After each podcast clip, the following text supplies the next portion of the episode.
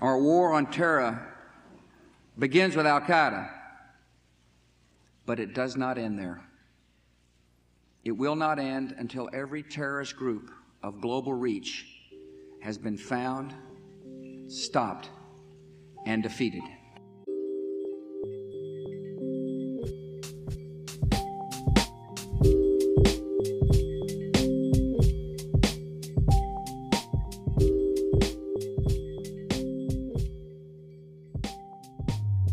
Herzlich willkommen zum Völkerrechtspodcast, unser Podcast zur Wissenschaft und Praxis des internationalen Rechts.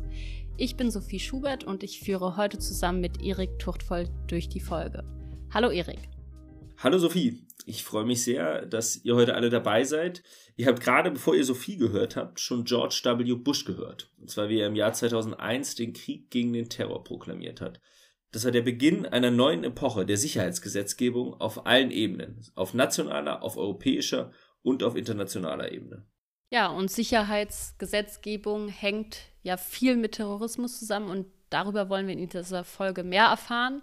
Dafür hat Erik mit Nahed Samur über das juristische Bild des Gefährders, über die Schwierigkeiten mit dem aktuellen Terrorismusverständnis und inwiefern Intersektionalität dabei helfen kann, dieses Verständnis eventuell zu wandeln, gesprochen. Bevor wir zum Interview kommen, hören wir uns aber noch an, was unsere Praktikantin Katharina Koch, die uns in dieser Folge des Völkerrechtspodcasts unterstützt, darüber erzählt, wie des einen Terrorismus des anderen Freiheitskampf sein kann, je nachdem, wie Terrorismus definiert wird, unter anderem mit einem Ausflug in die chinesische Region Xinjiang.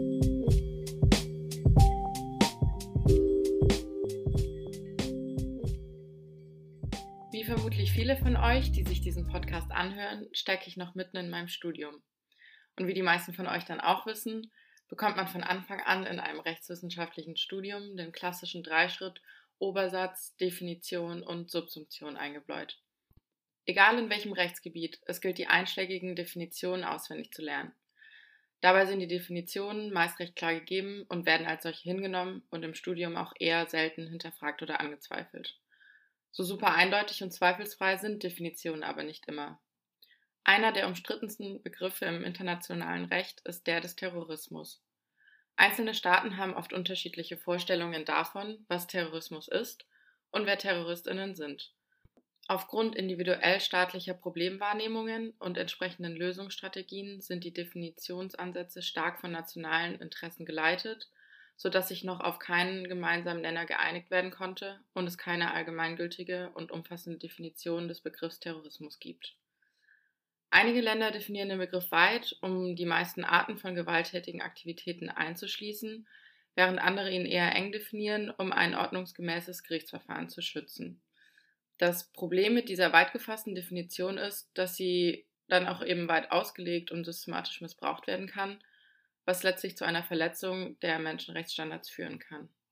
Was das für Menschenrechte genau bedeuten kann, zeigt sich im chinesischen Verständnis von Terror. Die Kommunistische Partei Chinas hat die Terrorismusbekämpfung lange als den Kampf gegen die drei bösen Mächte, nämlich Terrorismus, Separatismus und Extremismus dargestellt, die die autonome Region Xinjiang nach Ansicht der Volksrepublik China seit den frühen 1990er Jahren in Gewalt, Instabilität und Armut versinken lassen. Seit 2014 stellt die Partei eine zunehmende Bedrohung durch erhöhte Anfälligkeit der muslimischen Bevölkerung Chinas für die Infiltration durch transnationale dschihadistische Netzwerke fest und ergreift verschiedene politische sowie auch rechtliche Maßnahmen zur Verfolgung von Xi Jinpings Vision der sozialen Stabilität und des dauerhaften Friedens in Xinjiang. Von den Maßnahmen maßgeblich betroffen sind Angehörige der uigurischen Minderheit in Xinjiang und andere, die als Musliminnen identifiziert werden. Seit 2016 gibt es ein neues Antiterrorismusgesetz, was erstmalig eine chinesische juristische Terrorismusdefinition umfasst. Diese wird in Artikel 3 normiert und da heißt es, Terrorismus sei jedes Befürworten und Verhalten, durch Gewalt, Zerstörung, Einschüchterung und andere Mittel eine gesellschaftliche Panik zu erzeugen, die öffentliche Sicherheit zu beeinträchtigen, Persönlichkeitsrechte oder persönliches Eigentum zu verletzen, Staatsorgane oder die internationale Ordnung unter Druck zu setzen um politische, ideologische oder andere Ziele zu erreichen. In dieser Definition liegen mehrere vage und recht unbestimmte Formulierungen, zum Beispiel das chinesische Wort für den deutschen Begriff befürworten, umfasst ein relativ weites Spektrum an Bedeutungen, das reicht von wohlwollenden Gesinnungen bis zur direkten Anstiftung. Besonders eindeutig, wie ja, schwammig die Definition ist, fällt vor allem im Vergleich zu anderen Definitionsansätzen auf. Nimmt man beispielsweise die Definition der UN als Referenzrahmen, werden Unterschiede bezüglich der objektiven und auch subjektiven Merkmale deutlich. Diese Definition wurde von den Vereinten Nationen in ihrem Entwurf für ein umfassendes Übereinkommen über den internationalen Terrorismus festgelegt und ist zwar einflussreich, aber auch nicht allgemein anerkannt. Die Definition der UN beschränkt das objektive Element der Gewalt auf vorsätzliche Gewalt und nennt konkrete, unmittelbare Ziele der Gewalt. Sie gliedert in dem Tatbestand die einzelnen Arten von Gewalt gegen Personen und öffentliches oder privates Eigentum auf. Während die chinesische Definition lediglich von Gewalt, Zerstörung oder Einschüchterung spricht, ohne spezifische Straftaten aufzulisten. Und unmittelbare Ziele werden auch nicht genannt. Die Definitionen unterscheiden sich auch hinsichtlich des subjektiven Elements von Terrorismus, welches eine politische Motivation umfasst.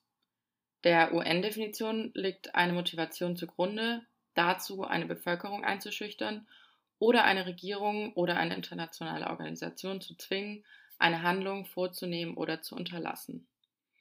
Die chinesische Definition hingegen fordert eine Motivation dazu, soziale Panik zu verursachen. Also fehlt in der chinesischen Definition bezüglich der Motivation restriktivere Begriffe, um den Terrorismus von anderen schweren Straftaten abzugrenzen.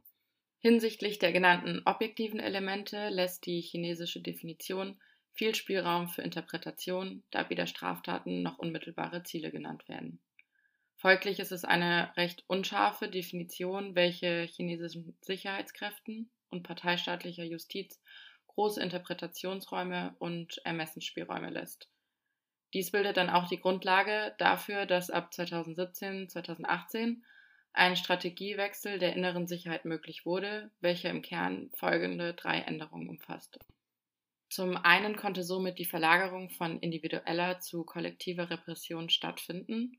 Zum anderen wurde intensive ideologische und politische Umerziehung ermöglicht, mit dem Ziel, durch Extremismus beeinflusste Menschen von ihrem Denken zu befreien und darüber hinaus auch präventiv die Ansteckung der gesamten Bevölkerung durch terroristische Netzwerke zu unterbinden.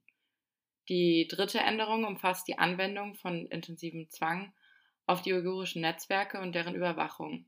Damit soll der Extremismus an seinem vermeintlichen Eintrittspunkt unterbunden werden. Deswegen wird von einigen Menschenrechtsorganisationen der chinesischen Regierung vorgeworfen, mit der vagen Definition die Grenzen zwischen Terrorismus und lokalen Protesten absichtlich zu verwischen, um harte Sicherheitsmaßnahmen selbst gegen friedliche Proteste zu rechtfertigen. Und somit zeigt sich insgesamt, warum Definitionen nicht so harmlos sind, wie sie auf den ersten Blick vielleicht scheinen mögen.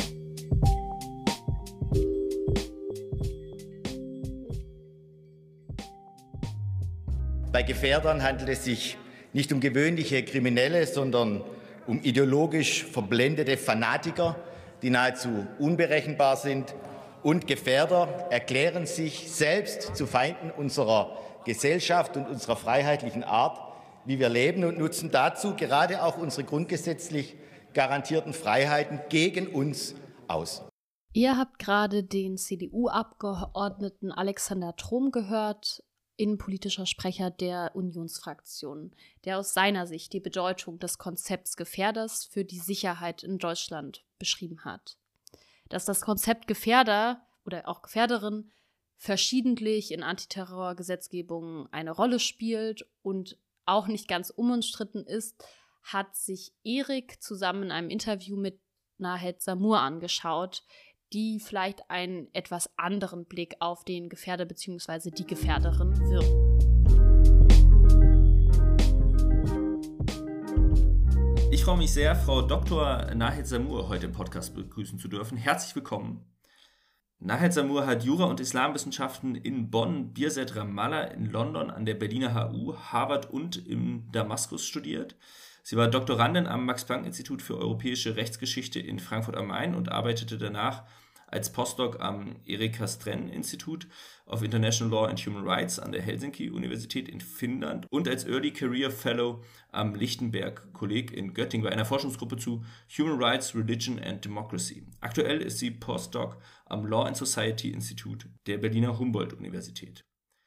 Professor Moore, der War on Terror hat eine Vielzahl menschenrechtlicher Implikationen. Gezielte Tötungen, Gefangenen, Foltergefängnissen, aber auch Maßnahmen, die sich gegen die Bürgerinnen und Bürger in den Nationalstaaten selbst richten.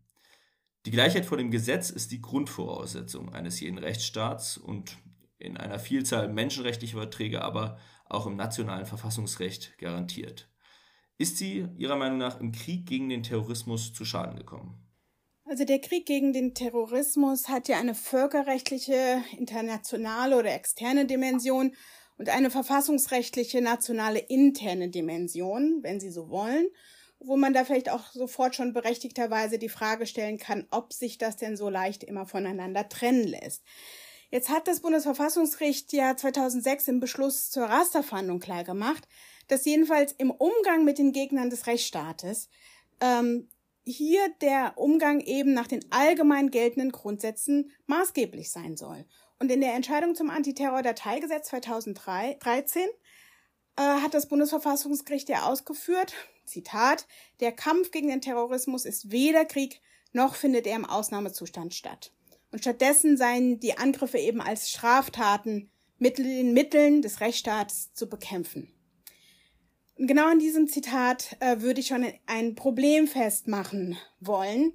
Denn das Bundesverfassungsgericht spricht ja hier von Straftaten, die dann durch das Strafrecht geahndet werden können.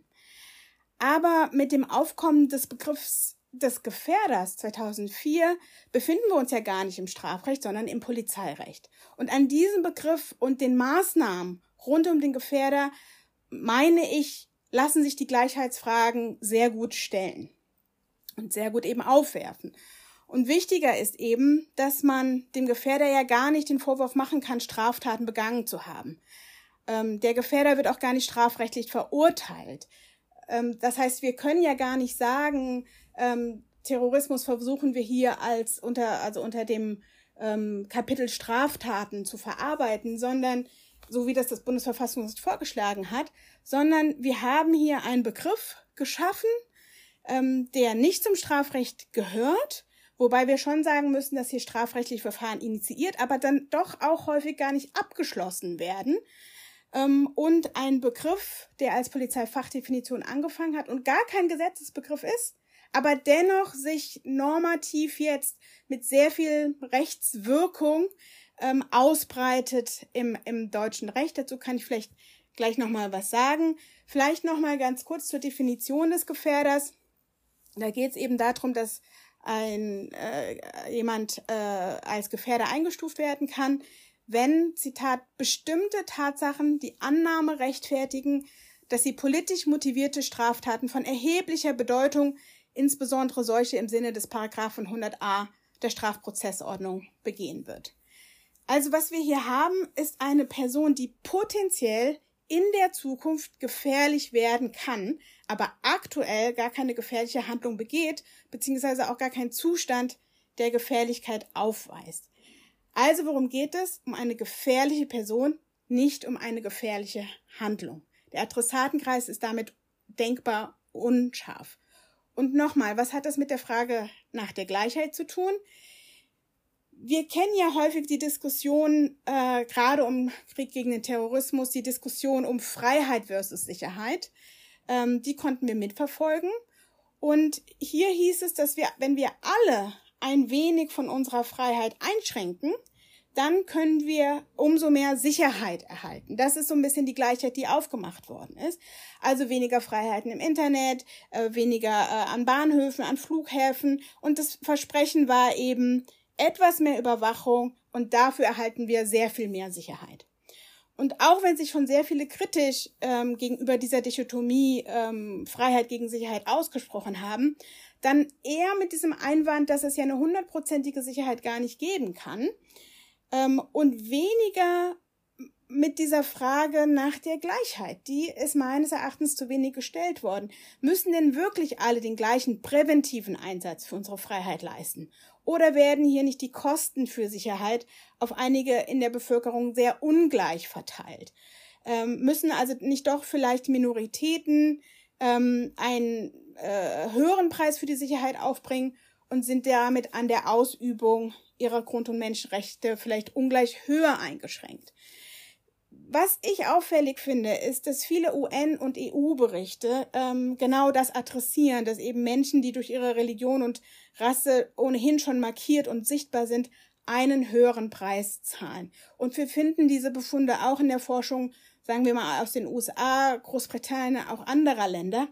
Aber für Deutschland, für Deutschland haben wir kaum Forschung zu dieser Gleichheitsfrage im Sicherheitsrecht. Und wir können hier ähm, gleich gerne noch weiter drauf eingehen, wo finden wir denn, ähm, äh, wo, wo, wo zeigen sich diese Herausforderungen denn tatsächlich nochmal ähm, im, im Recht? Und da kann ich vielleicht gerne gleich nochmal eingehen auf das Antiterror-Dateigesetz, ähm, äh, inwiefern hier die Gleichheitsfrage oder sagen wir mal auch Ungleichheitsfrage nochmal sichtbarer gemacht werden kann. Ich würde da gerne auch direkt einhaken. Sie haben die Ungleichheit angesprochen. Sie haben davon gesprochen, dass bestimmte Minoritäten vielleicht höhere Kosten äh, tragen müssen bei den Einschränkungen ihrer Freiheit für die Sicherheit. Also im Kern haben Sie die Diskriminierung bestimmter Gruppen äh, angesprochen. Jetzt sprechen Sie sich äh, methodisch in Ihrer Forschung äh, für eine intersektionale Herangehensweise in solchen Diskriminierungsfragen aus. Können Sie erklären, was das bedeutet? Also, was wir sehen, wenn wir uns verschiedene Gesetzgebung, aber auch Rechtsprechung anschauen, ist, dass die Sicherheitsbehörden schon ein bestimmtes Bild einer gefährlichen Person vor Augen haben.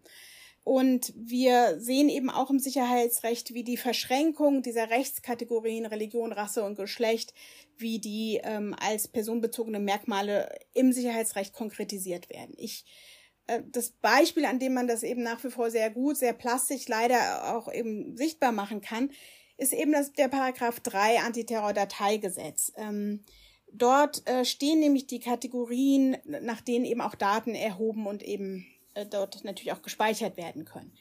Da geht es also um die Kategorie des Geschlechts und dann als erweiterte Grunddaten die Religionszugehörigkeit, die sogenannte Volkszugehörigkeit, besondere körperliche Merkmale, Sprachen und Dialekte.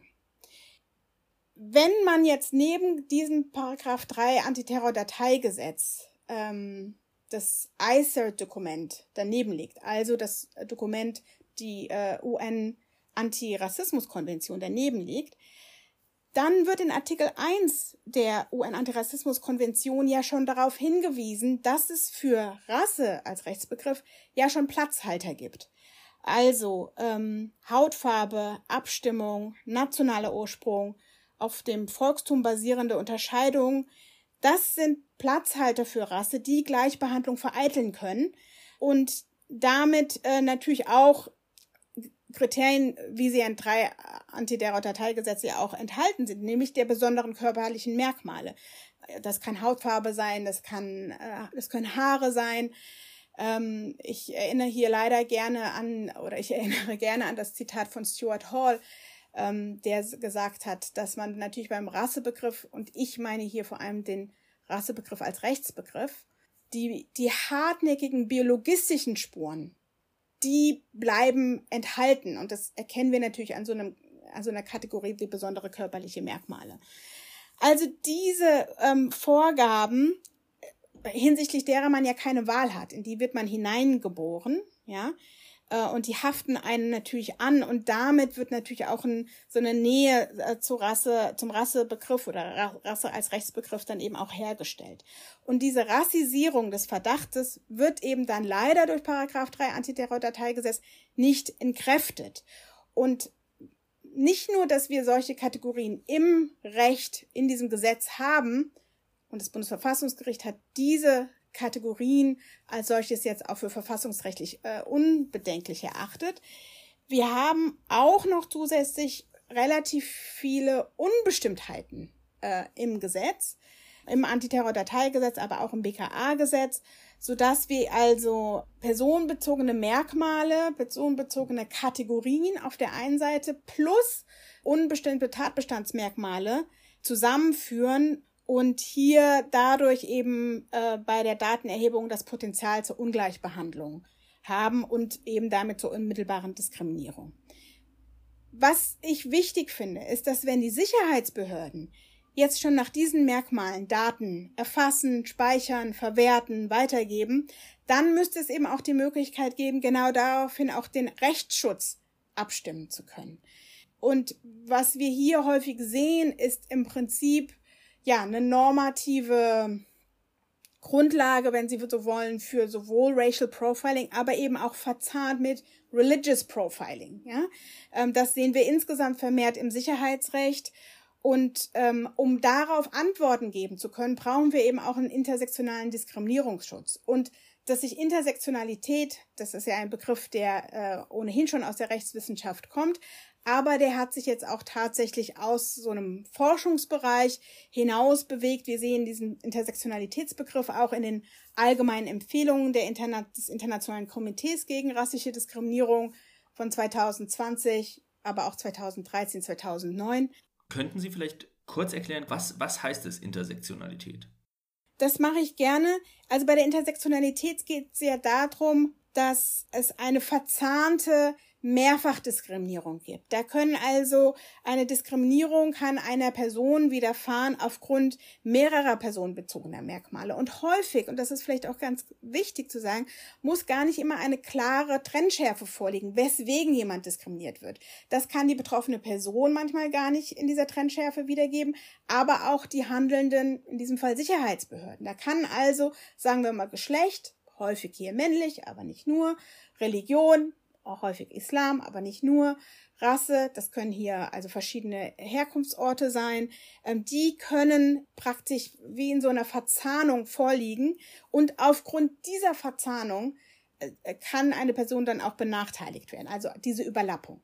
Und wenn die Sicherheitsbehörden mit so einer Überlappung, einer Intersektionalität, wenn man so will, schon vorgehen, ist es deswegen auch umso wichtiger, dass Rechtsschutz ebenso diese Intersektionalität diesen ähm, Diskriminierungsschutz vorsieht. Und vielleicht möchte ich da auch noch mal sagen, rechtsvergleichend, dass die Frage nach vor allem Rasse oder die Rassifizierung der Religion im Sicherheitsrecht in den USA, also im angloamerikanischen Bereich, das ist dann eben vor allem USA, Kanada und, und Großbritannien, äh, aber auch Niederlande und Belgien, sehr viel mehr Aufmerksamkeit bekommt, auch gerade in der Rechtswissenschaft. Und da möchte ich nochmal darauf hinweisen, dass es äh, auffällig ist, dass wir hier in der Rechtswissenschaft so wenig Forschung zu der Frage der Überlappung der Diskriminierungsmerkmale im, im Sicherheitsrecht haben. Sind Sie denn der Meinung, dass solche Bilder, wie das Bild des, oder des Gefährders oder der Gefährderin, ähm, überhaupt einen Mehrwert für das Recht haben, also für die Arbeit von Ordnungs- oder Strafverfolgungsbehörden? Also das eine in der Wissenschaft kann man ja so vorgehen, indem man sich erstmal Phänomene anschaut. Also wirklich äh, sich die Empirie anschaut und wie und versucht ein Bild davon zu bekommen, wie gehen Sicherheitsbehörden vor. Aber für uns als Rechtswissenschaftlerinnen ist ja zum einen auch nochmal interessant, äh, welche Bilder gibt es bei der Gesetzgebung, welche Bilder dann eben auch bei der Rechtsprechung. Und idealtypisch ähm, geht man häufig von dem Adressaten des Rechtes als abstraktes Individuum aus. Man hat ein abstraktes Individuum, weil die äh, Gesetze auch ohne Ansehung der Person ähm, angewandt werden sollen. Aber äh, in den Gesetzesmaterialien zum Beispiel finden wir dann doch ähm, zum Teil relativ genaue Beschreibungen für, für oder gegen wen so ein, ein Gesetz dann eben auch gerichtet werden kann. Und bei den Terrorismusgesetzen haben wir eben mit überwiegender Mehrheit wirklich den expliziten Verweis auf den islamistischen Terrorismus. Obwohl wir natürlich wissen, dass es auch andere Formen des Terrorismus geben und auch andere Formen des Extremismus, aber dennoch hier ähm, der Verweis auf den islamistischen Terrorismus und genau das ähm, ermöglicht dann eine Engführung Genauso eine Engführung, wie wir sie ja in Paragraph 3 Antiterrordateigesetz ja auch wiederfinden, dass wenn wir diese Form von Terrorismus vor Augen haben, dann äh, führt das zu bestimmten, also auch expliziten Kategorien, nach denen ermittelt wird und expliziten dann auch Bildern. Ich weiß gar nicht, ob ich mich traue, mit ihnen den Test zu machen. Wenn sie sich einen Gefährder vorstellen müssten, wie würde der denn aussehen? Und dann müsst, könnte jetzt jede und jeder von ihnen nochmal schauen, wie würde man sich so einen Gefährder äh, vorstellen. Und vielleicht erkennen sie dann einfach schon, wie sich normative Vorgaben und, und Bilder im Kopf äh, des Einzelnen ähm, dann auch entsprechen. Und das sehen wir dann eben aber auch, wie gesagt, nicht nur im Antiterror-Dateigesetz, im BKA-Gesetz, aber dann eben auch, wo sich das alles letztlich dann ausspielt für die, für die Individuen im Aufenthaltsgesetz. Also Sie sehen, wir wandern, also auch dieser Begriff wandert oder die Bilder wandern. Äh, und wenn wir dann im Aufenthaltsgesetz sind, wo wir da wieder auf den Gefährder kommen, dann wissen wir natürlich, der Gefährder ist vor allem ein Ausländer. Ja? Aber ich meine nicht nur diese Bilder. Und solche Bilder entstehen ja vor allem dadurch, dass man entweder auf der einen Seite die Kategorien sehr bestimmt, also sehr explizit macht, ja, äh, Geschlecht, Religion, Rasse etc., aber auch ähm, äh, mit unbestimmten Kategorien im Recht arbeitet. Ich meine aber noch ganz andere Bilder, ähm, die ich jetzt vorwiegend in ja den ähm, Gesetzesentscheidungen, äh, Entschuldigung, in der Rechtsprechung finde. In letzter Zeit gab es eine Reihe, äh, eine Reihe von ähm, Ausweisungen bei dem Vorliegen eines besonders schwerwiegenden Ausweisungsinteresses nach Paragraphen 53 und 54.1 vor allem Nummer 2 Aufenthaltsgesetz. Also Sie sehen, wie wir hier wandern äh, in, in den verschiedenen normativen Regimen. Und danach kann jedenfalls ausgewiesen werden, wer die freiheitliche demokratische Grundordnung oder die Sicherheit der Bundesrepublik Deutschland gefährdet. Hier haben wir wenigstens ein Verb. Und hiervon ist eben auszugehen, wenn Tatsachen die Schlussfolgerung rechtfertigen, dass er einer Vereinigung angehört oder angehört hat, die den Terrorismus unterstützt, oder er eine derartige Vereinigung unterstützt oder unterstützt hat, oder er eine in 89 Absatz 1 des Strafgesetzbuch äh, bezeichnete schwere staatsgefährdende Gewalt vorbereitet oder vorbereitet hat. Das geht noch etwas weiter. Ich erwähne diesen Paragraphen, weil ich es interessant finde, dass in diesen Fällen häufig vor Gericht Bilder auf Facebook-Profilen und die Likes zu diesen Bildern ausgewertet werden müssen. Also so viel nicht nur Bilder im Kopf, sondern wir reden eben auch tatsächlich über Bilder und hier sind vorwiegend eben die sozialen Medien äh, werden hier untersucht, um jemanden für, äh, für gefährlich ähm, für die Sicherheit der Bundesrepublik Deutschland einstufen zu können. Und hier sehen wir, wie die Behördenseite häufig versucht, Einordnungen zu Konfliktsituationen vorzunehmen. In Syrien, im Irak, in Israel, Palästina, Jemen, Libyen, also alles, wie Sie wissen, völkerrechtlich äh, hochrelevante Konflikte. Und ganz häufig scheinen die Sicherheitsbehörden davon auszugehen, hier wird eben vorwiegend von den Verfassungsschutz, ähm, dann aber auch den Ausländerbehörden ähm, äh, verwiesen in den Entscheidungen. Sie sehen also Sicherheitsbehörden, das wissen wir ja insgesamt, ähm, das ist mittlerweile eine Vielzahl natürlich von Behörden, die hier zusammenwirken können. Die Behörden scheinen davon auszugehen, dass ein Bild allein für sich schon ein Argument ist. Dass ein Bild ähm, ein Argument verkürzt. Ja, das wäre jetzt auch meine Kritik, dass man also das Bild nimmt und gar nicht mehr sich argumentativ auseinandersetzt ähm, mit dem Bild. Das heißt, wir haben Bilder von Konfliktsituationen, äh, die äh, natürlich auch Leuten, die im Völkerrecht unterwegs sind, häufig ähm, äh, bekannt sind. Ähm, hier sehen wir häufig, ähm, wie Zusammenhänge zum Teil sehr lose dargestellt werden, also wie die Behörden Zusammenhänge lose darstellen und das äh, oder auch manchmal so aneinanderreihen, ja, wie so ähm, ja so eine, ich würde fast sagen ähm, willkürliche oder ja, nicht immer konsistente Abfolge von Bildern, die dann ein anderes Bild wiederum, also ein Facebook-Bild soll ein anderes Bild ähm, er, äh, ermöglichen und jedenfalls das Argument verkürzen. Und das ist natürlich dann für eine gefestigte Tatsachen, Tatsachengrundlage und dann für eine Ausweisung ähm, häufig unzureichend. Ähm, und das sehen auch manche Gerichte so, nicht immer. Da, da sieht man also eigentlich, könnte man fast sagen, wie es einen Bilderstreit vor den deutschen Gerichten gibt. Ein Bilderstreit darüber, wie wir völkerrechtlich relevante ähm, Bilder ähm, hier wiederum im Aufenthaltsrecht äh, ein, einzuschätzen haben.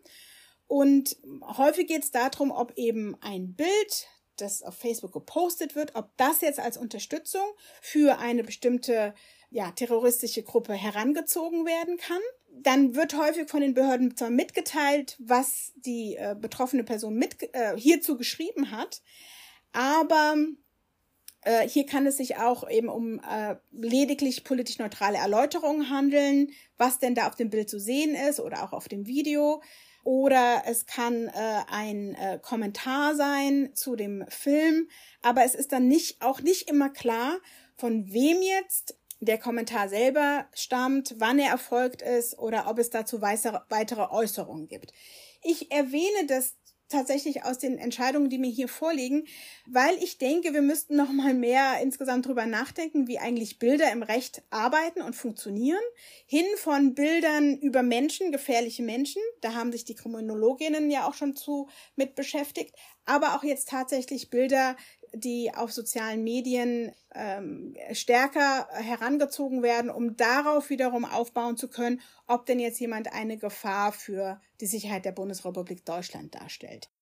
Sie kritisieren ja neben den Bildern auch im Allgemeinen eine zunehmende Verschiebung von der Handlung, also der gefährlichen Handlung, hin zu Person als Anknüpfungspunkt in äh, Ermächtigungsgrundlagen.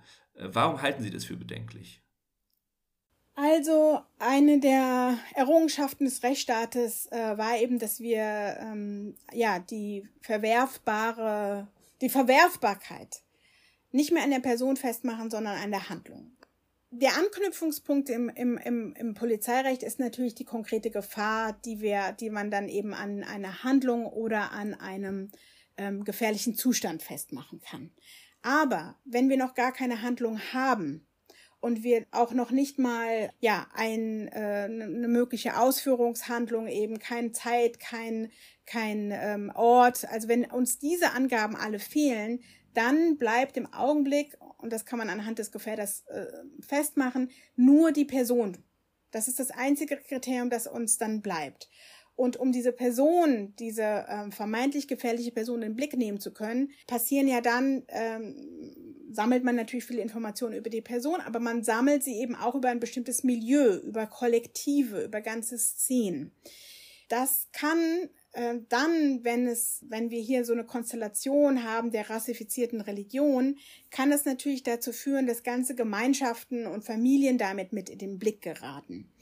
Aber was ich tatsächlich bei dieser Verschiebung von Person zu Handlung verstärkt sehe, ist, dass wir jetzt vom Handeln hin zu dem Verb unterstützen gekommen sind und unter dem Stichwort Terrorismusbekämpfung ein sehr weiter Unterstützungsbegriff vorliegt, jedenfalls auch im Aufenthaltsrecht.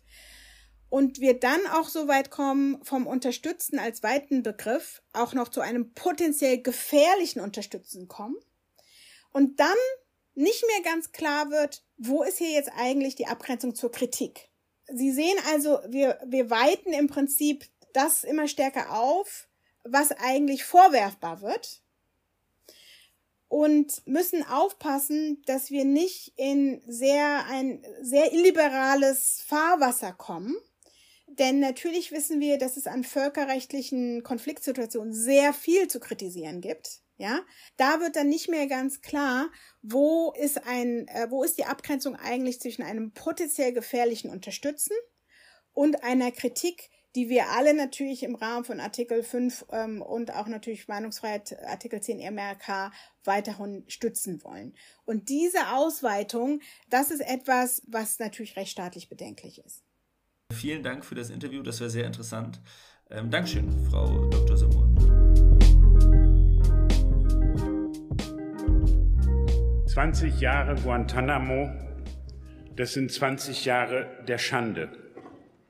Und wenn heute es vielen Autokraten gelingt, universelle Menschenrechte als westliche Werte zu denunzieren, dann hat das seine Ursache in diesem War on Terror.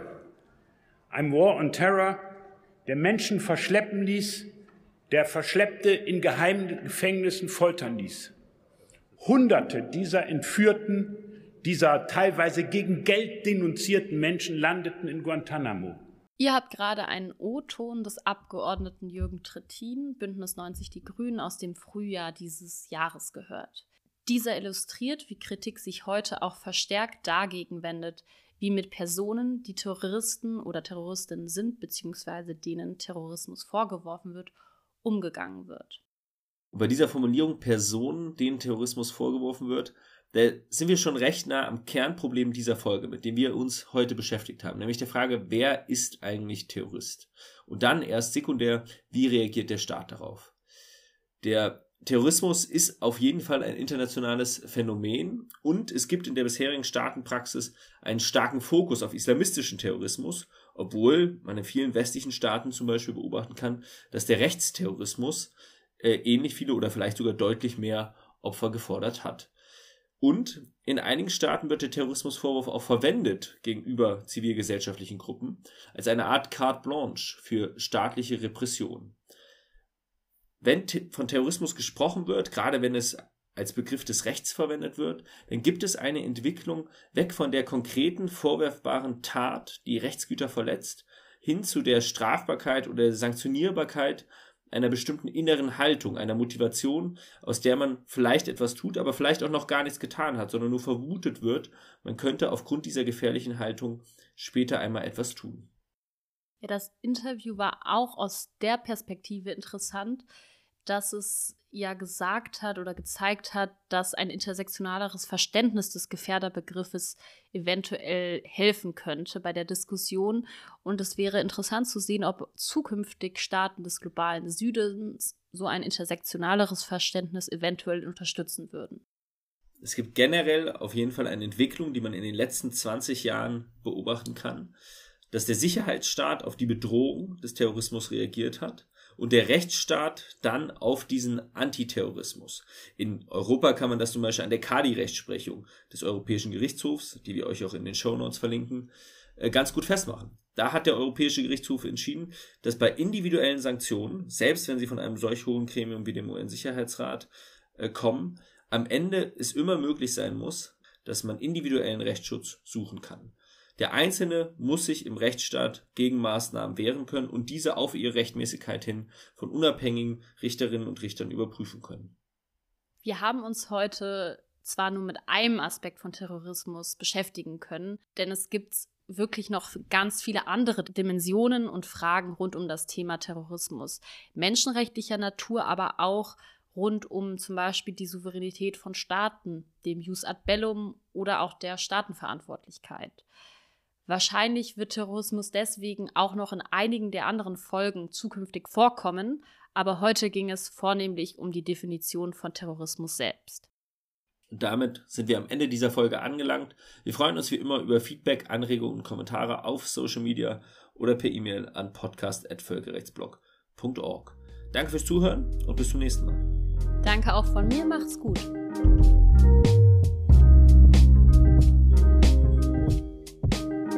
Der Völkerrechtspodcast ist ein Projekt des Völkerrechtsblogs und wird von Philipp Eschenhagen, Isabel Liszewski, Sophie Schubert und Erik Duchtfeld produziert.